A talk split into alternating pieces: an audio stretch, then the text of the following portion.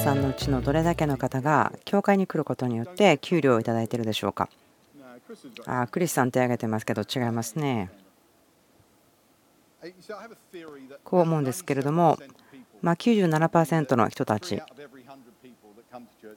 ま、100人に3人ぐらいの方は教会に来ることが仕事ですからお給料が支払われて残りの97人ぐらいは違うよということになると思うんですけども、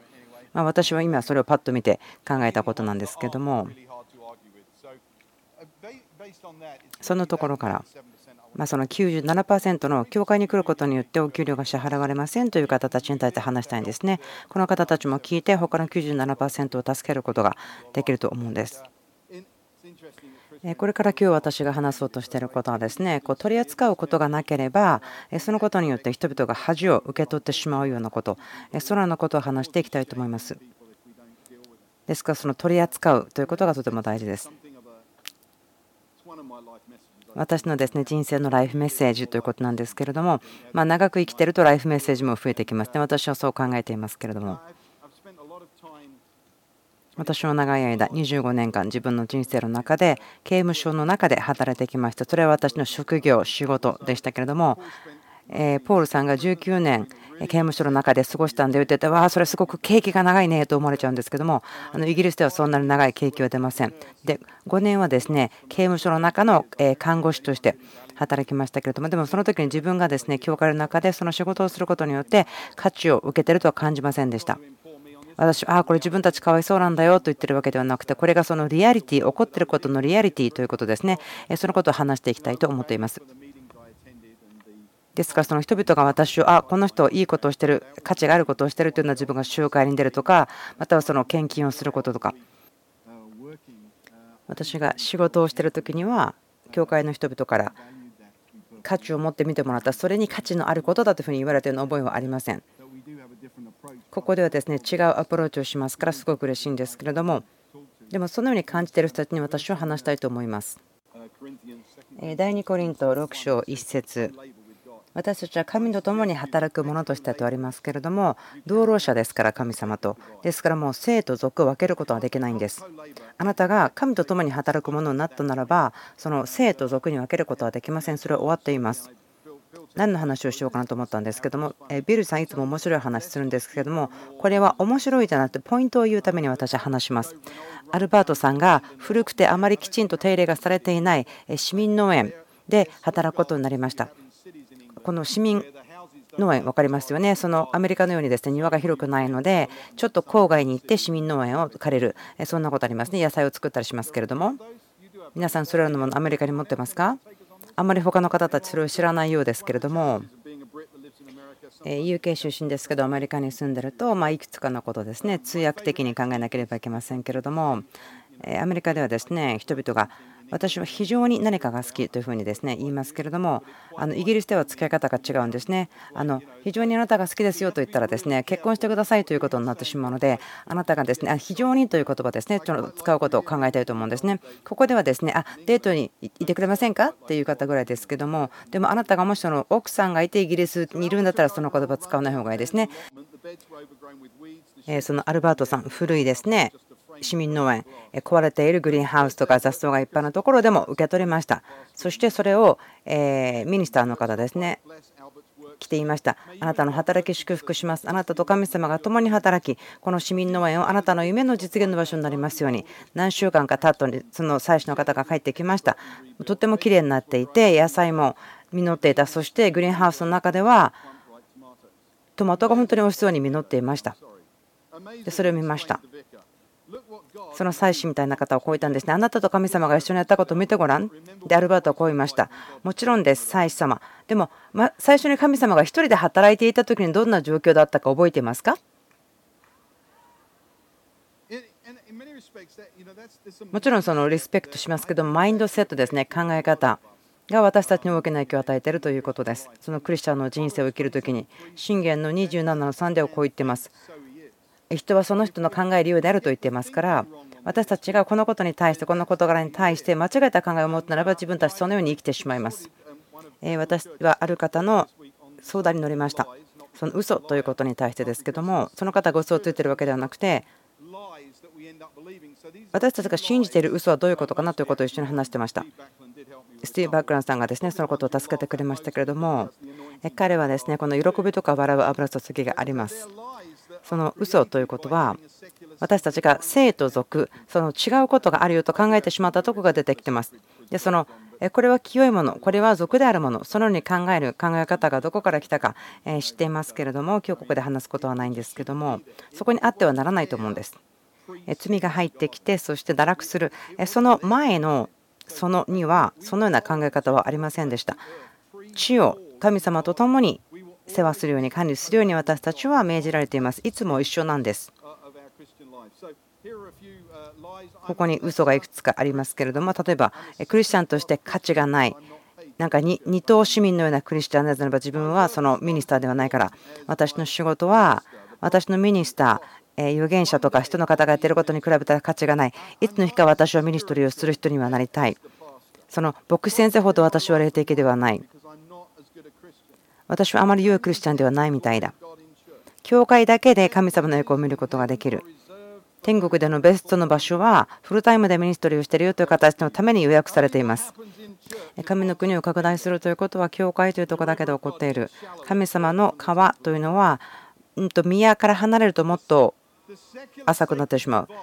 生と俗があるという考え方はこのような嘘を信じさせてしまいます。クリスさんが以前にその恥について語っていましたけども恥というのはお前はこういうものではないというふうに言ってきてですねあなたは誰だよと言ってる神様の声から私たちを話します。恥が来た時にこのような嘘が来ます。でこう思っちゃうんですね。自分 full-time ministry の人じゃないからさって私がすごく嫌いな言葉なんですけども何かそこで語れることがあると思うんです。私たちがこれらの嘘を信じているならば私たちが他の人よりも価値がない低いものだと思わせてしまうんです。重要ではない価値がないそのように思わせてしまう。それがその聖俗それを分けたことの実だと思うんです。それは不可能なことです。もし私たちが神様と共に働いているということが分かったらそれは考えることが不可能です。神様と共に働くということはイエス・キリストのことを見てください。完全に人であって完全に神です。そして完全に神様と共に働いていました。私たちはキリストのようにされているものですから。そして神様と共に働くために召されていますから。私の人生の中からですねそのことをとても力強く語っているところがありますけどももし私たちが生と族が分かれていると信じていたならばですねいくつかのことを繰り返します。私たちは他の人と自分を比べてしまいます。今はですね97%の方たち、教会に来ることによってお金をもらうではなくて、お店、病院、学校とか、それらのところで働いている方たちに喋っています。他の人たちと自分を比べてしまいます。私はですね他の人と自分を比べるといつも負けるんです。それは健康なやり方ではありません。自分を誰かと比べてしまうことというのは。そして、またはいつか先に行ったら可能性がある。あ、いつかもしかしたらフルタイムの仕事が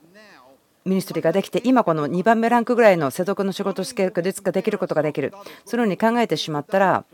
今日と明日を比べてしまうようなことになって自分を他の人と比べるだけではないんです。ですので今日の自分をですね価値を減らしてしまうんです。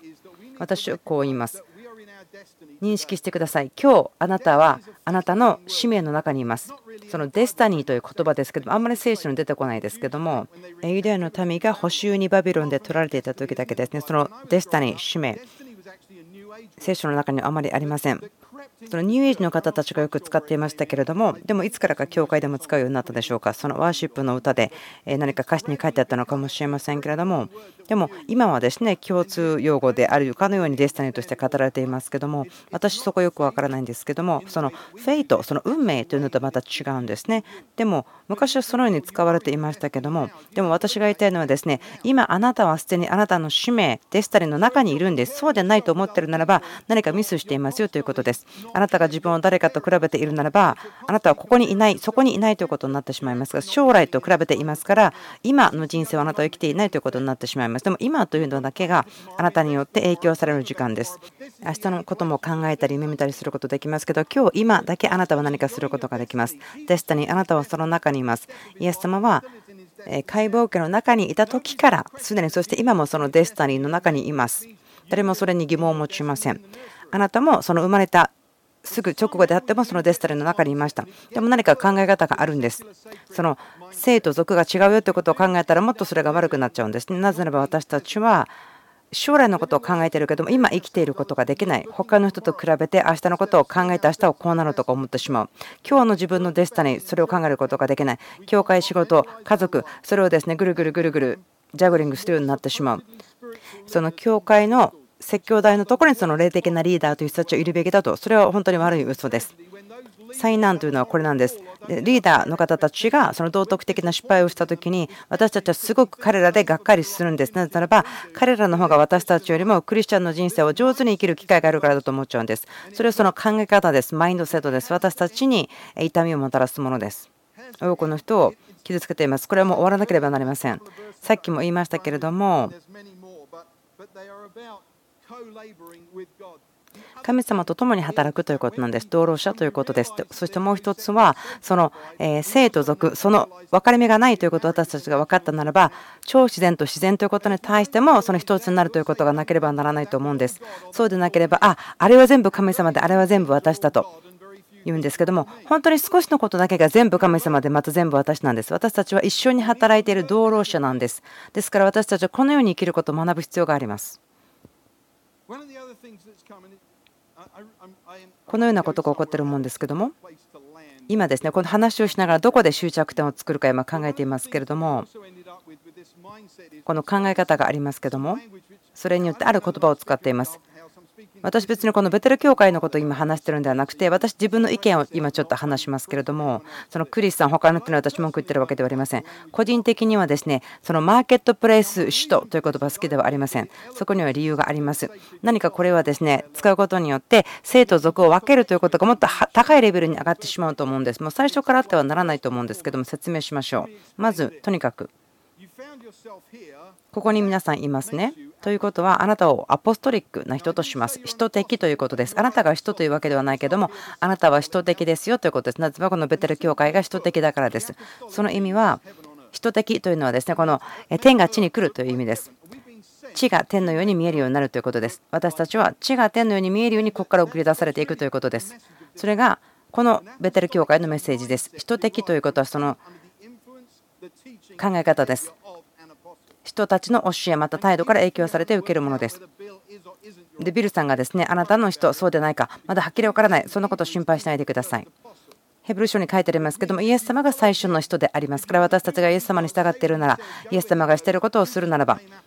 あなたはそれでアポストリックということになるんです。人ということはその考え方ですから、そのマインドセットによって言われるものです。あなたは人的です。そして私があなたのことをですね、あなたは人だよと言ったわけではないというちゃんと分かっててください。私の名前もですね、そのパポールなので、その人パウロとか調子いい名前ではありますけども、私ももちろんそんなことしていませんよ。あなたの中箱をつけるためとかそんなことしないでください。自分のことを私は人と呼んでいません。でも私は人的です。あなたもそうです。もしあなたがそうでないならば、私が話が終わるには、あ自分も人的になると思うはずです。人というのは送られたものという意味で天から送られて地が天のように見えるようになる。それをする人です。その人の仕事役割というのはそれをしてその人々が人的であるように育てる。預言者もそうです。牧師もそうです。伝道者の仕事というのは人々が伝道をすることができるようになるためです。また教師もですねそのようなことをする人たちです。私のポイントはこれです。人の仕事というのは私たちを人的にすることです。私の関心、心配というのはここなんですね。そのマーケットプレスアポストルというとこういう感じがします。もうこのようにやってきてしまったと思うんです。ギャップを満たすように、でもそれ間違った方法でしてしまったと思います。そのギャップを埋めたいんです。彼らがすることから価値を見られていないと思うからその方たちも価値があるということを言うために何かを新しい場所を作った。でもその方がですね人的でなければそこで問題があります。例えばその町で一番大きなビジネスがクリスチャンが持っているとしましょう。そしたら私たちその人のことをマーケットプレイスアポストロというかもしれませんけどもその人は人的でないかもしれません。その方がその達成したことがその場所においてとても高い地位であっただけかもしれません。アポストリックなマーケットプレイスリーダーがいてはいけない、そう言ってはいないです。医者とか教師とかそのようなことたくさん必要ですけども、今なんか皆さんすごく静かになってますね。私のポイントはこれです。もし私たちがこれを続けてしまうならばもっと高いレベルで分裂を作ってしまうと思います本当の鍵というものは生と族というのの分断を取り去ってしまうということですね。そこにあるギャップを埋めるために新しいタイトルを作るためではないんです。もちろん私たちはポストリックであることが必要です。人的であることが必要です。ここにいる方のアサイメント、役割というのは、マーケットプレイス、市場ですね、ビジネスをするところに出て行って、人的であってそれをするということです。でも、何かタイトルを作るということが私の意見によると問題の解決にはなってないと思います。ですから、いくつかのシナリオ自分の人生の中であります。経験してきたことがあります。それが私を今の道に置いているんですけれども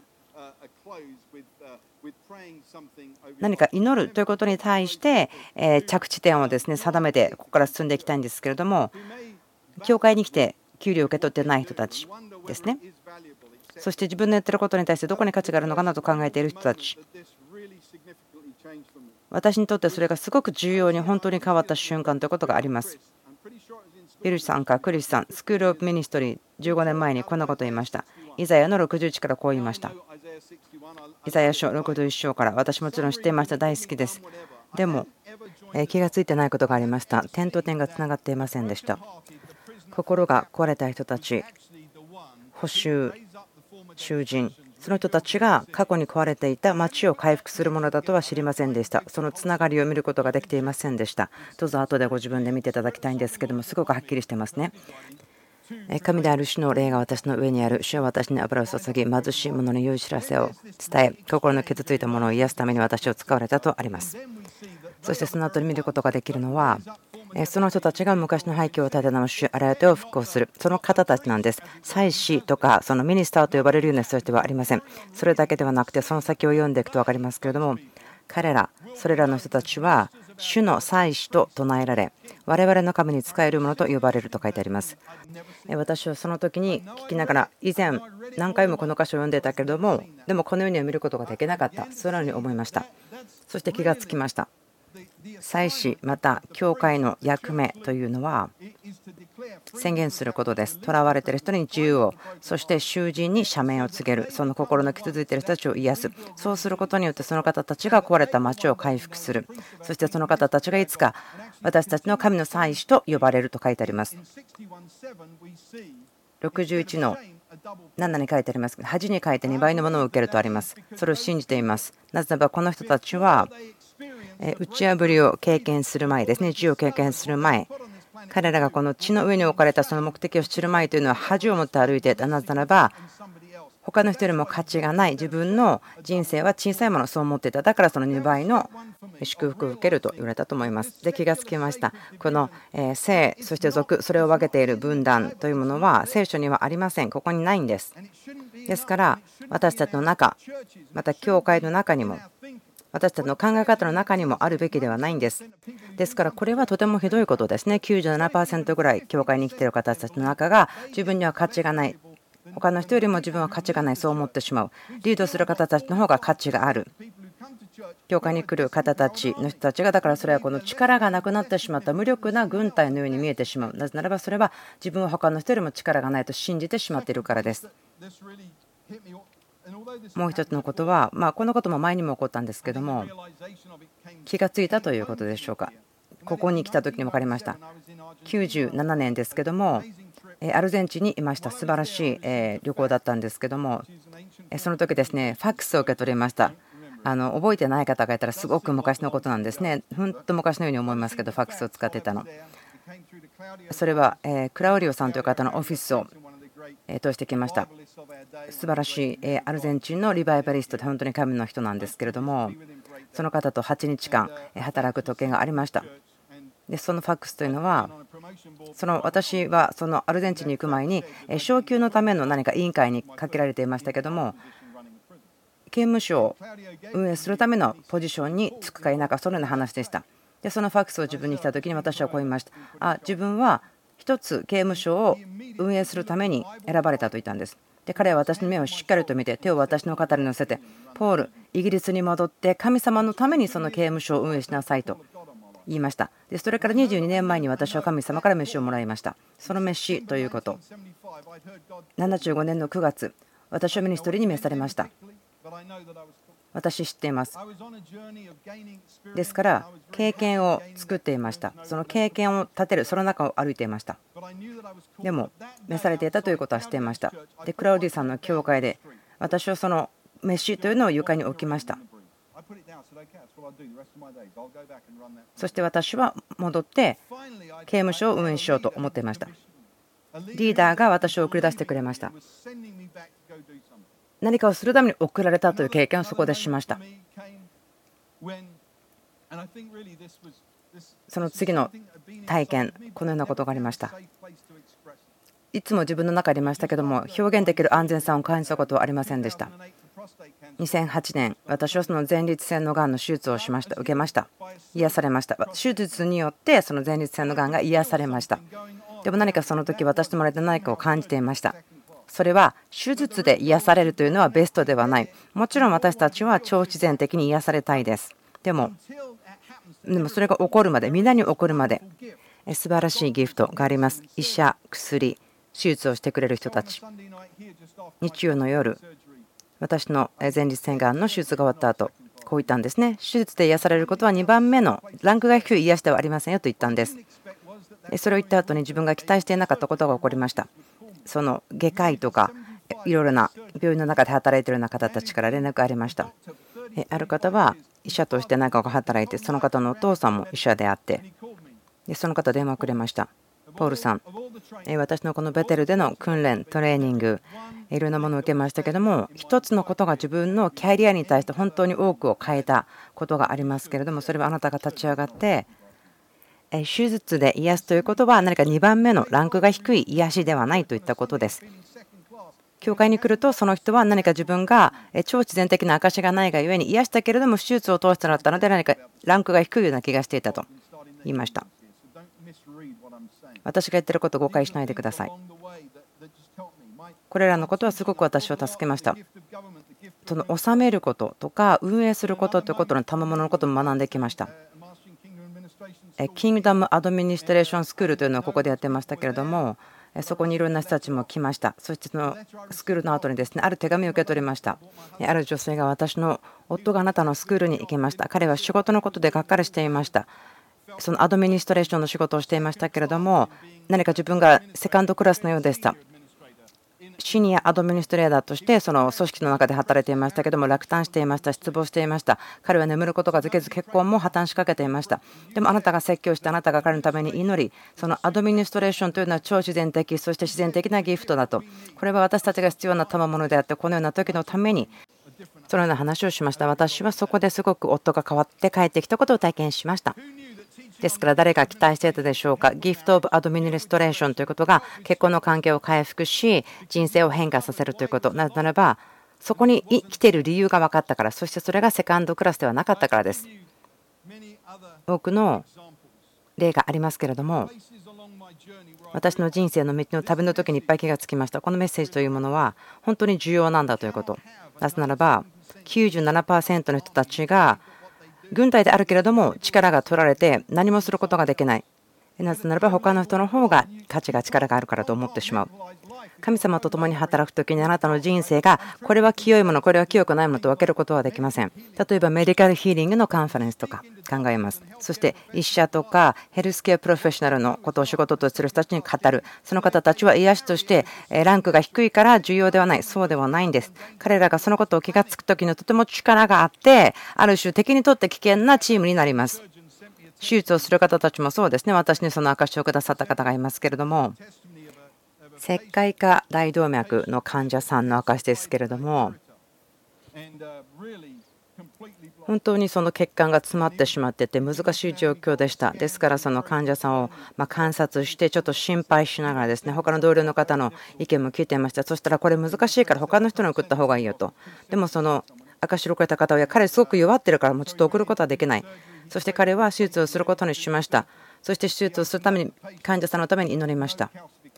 そしてその祈ってからその体を開いた後に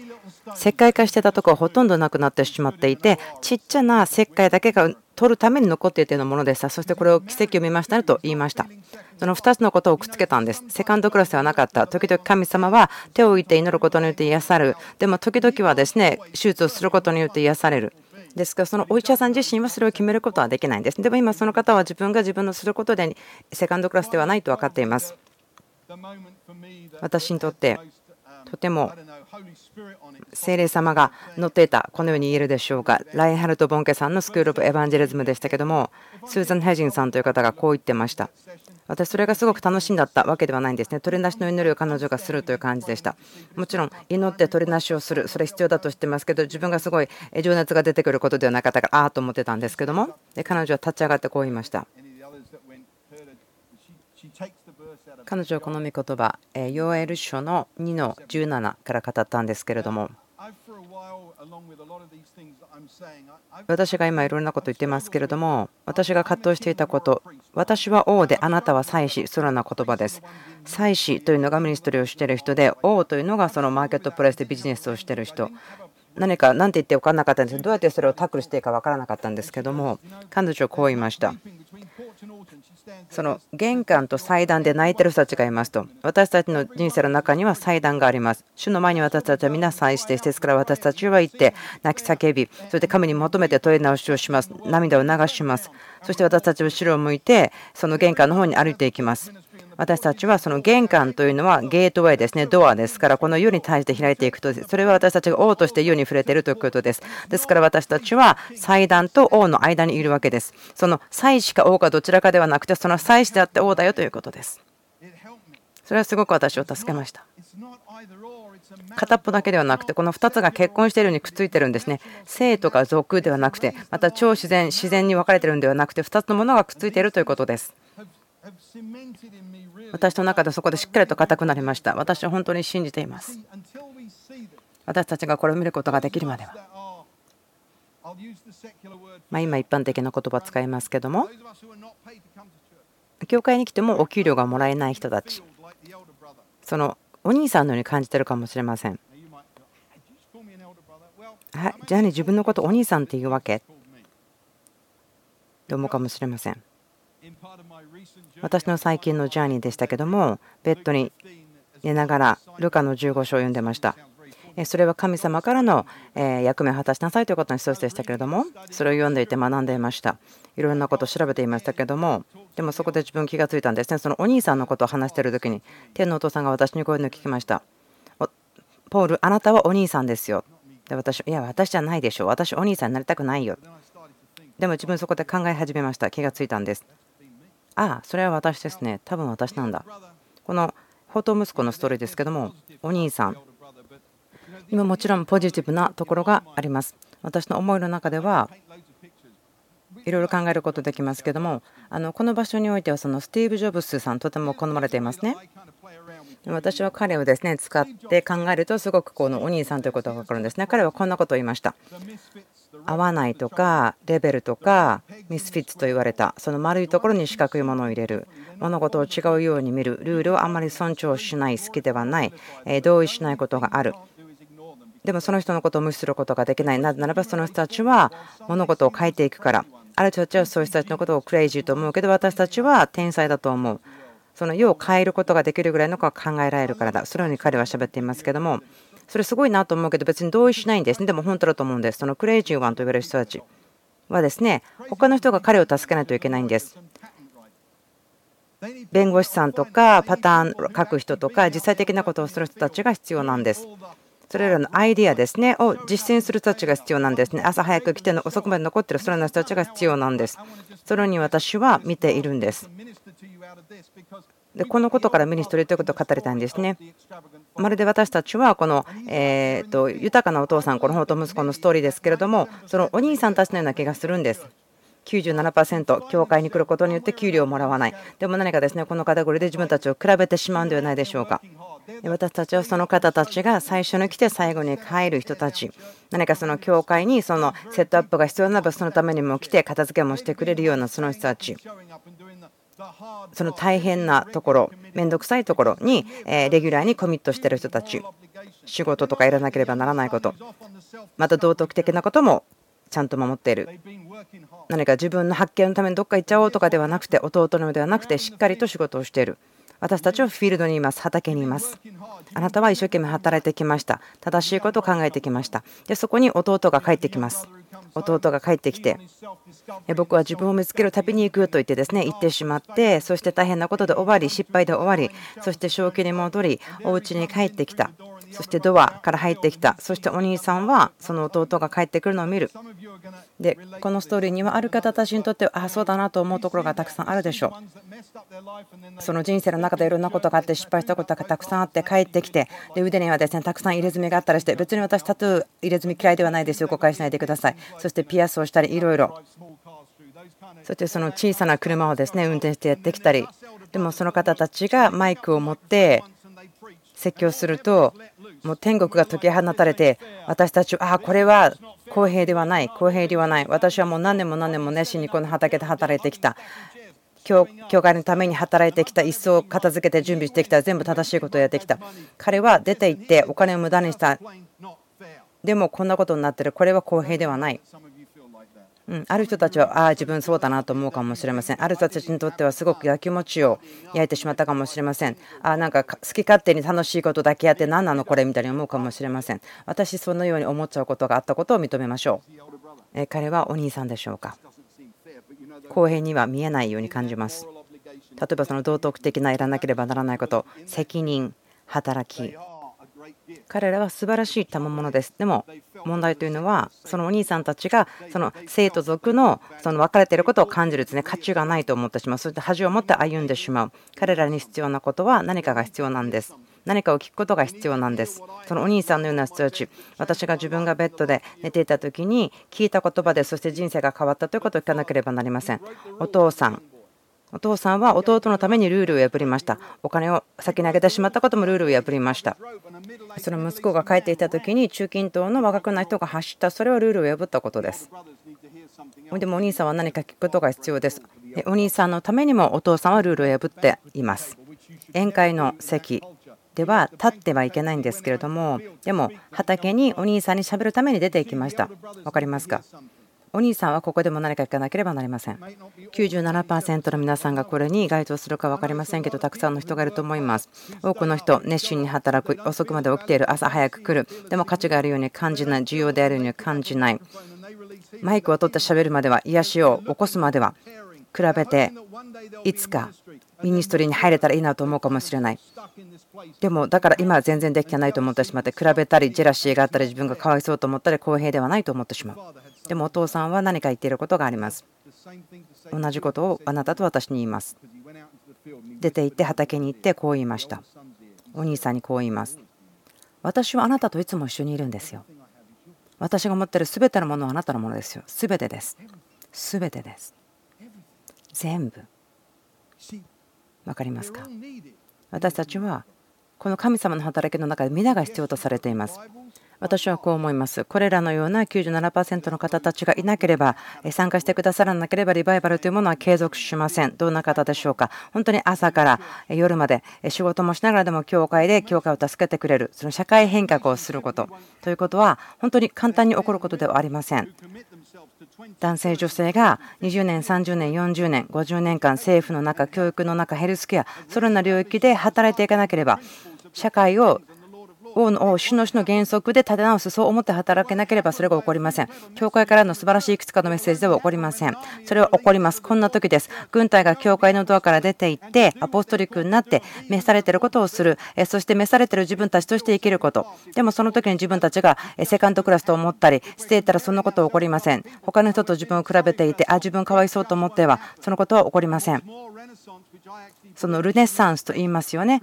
今、その創造性とかって言いますけども、神様に栄光を表すもの。ルネッサンスと言いますけども、それらの人たちがいなければ教会には起こりません。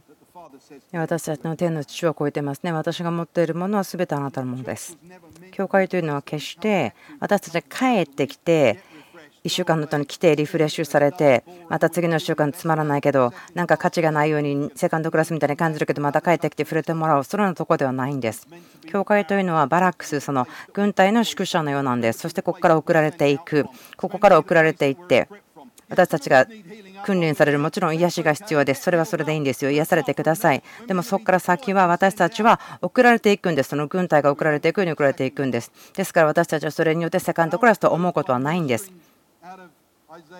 イザヤの61からミニストリーのことを考えますけども私このとこ大好きなんです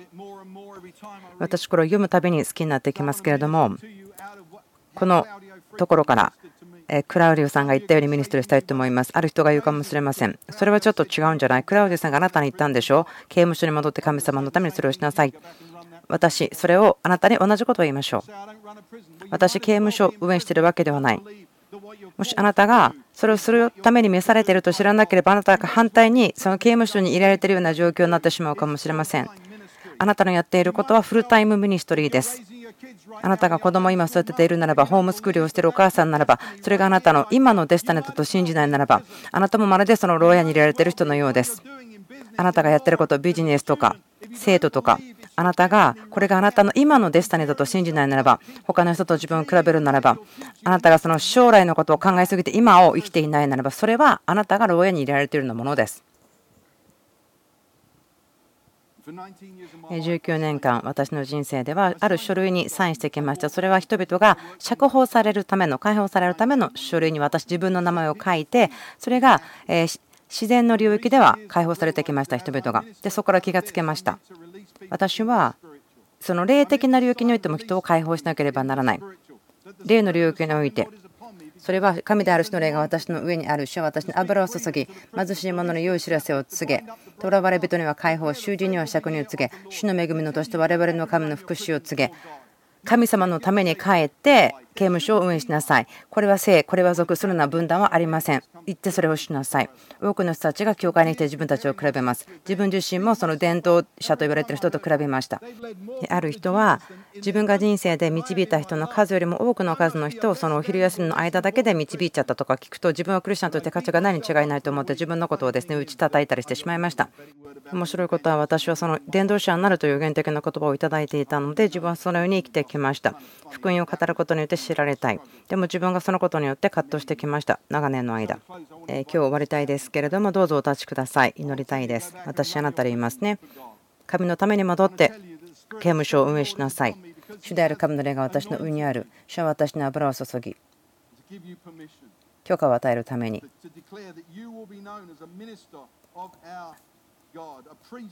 あなた方は主の祭司と唱えられ、我々の神に仕えるものと呼ばれる。神である主の霊が私の上にある。主は私の油を注ぎ、貧しい人に良い知らせ、心の傷ついた人を癒すため私を使わされた。囚われ人には解放、囚人には解放を告げ。私は今日ですね、その鎖を皆さんから打ち砕きたいんです。戻って神様のためにその刑務所を運営してください。あなたのお家、オフィス、医者としての仕事、スタジオ、言ってください。神様のためにそれら全てのことをしてください。今日私あなたに許可を与えました。ですからあなたは自由です。私はその皆さんを解放する、釈放する、そのためのためにサインしました。あなたは自由です。あなたは自由です。巫女があなたを自由にしているならば本当に自由ですから、私はあなたが自由であることを宣言します。そして神様のために、その私が刑務所を運営したようにあなたもそれをしてください。神様、あなたを愛しています。喜んでいます。そしてお父さんはあなたに語っています。私はいつもあなたと一緒にいましたよ。全部、すべてのこと、全部、すべて、私が持っているものはあなたのものです。イエスの皆によってあなたは自由です。アーメン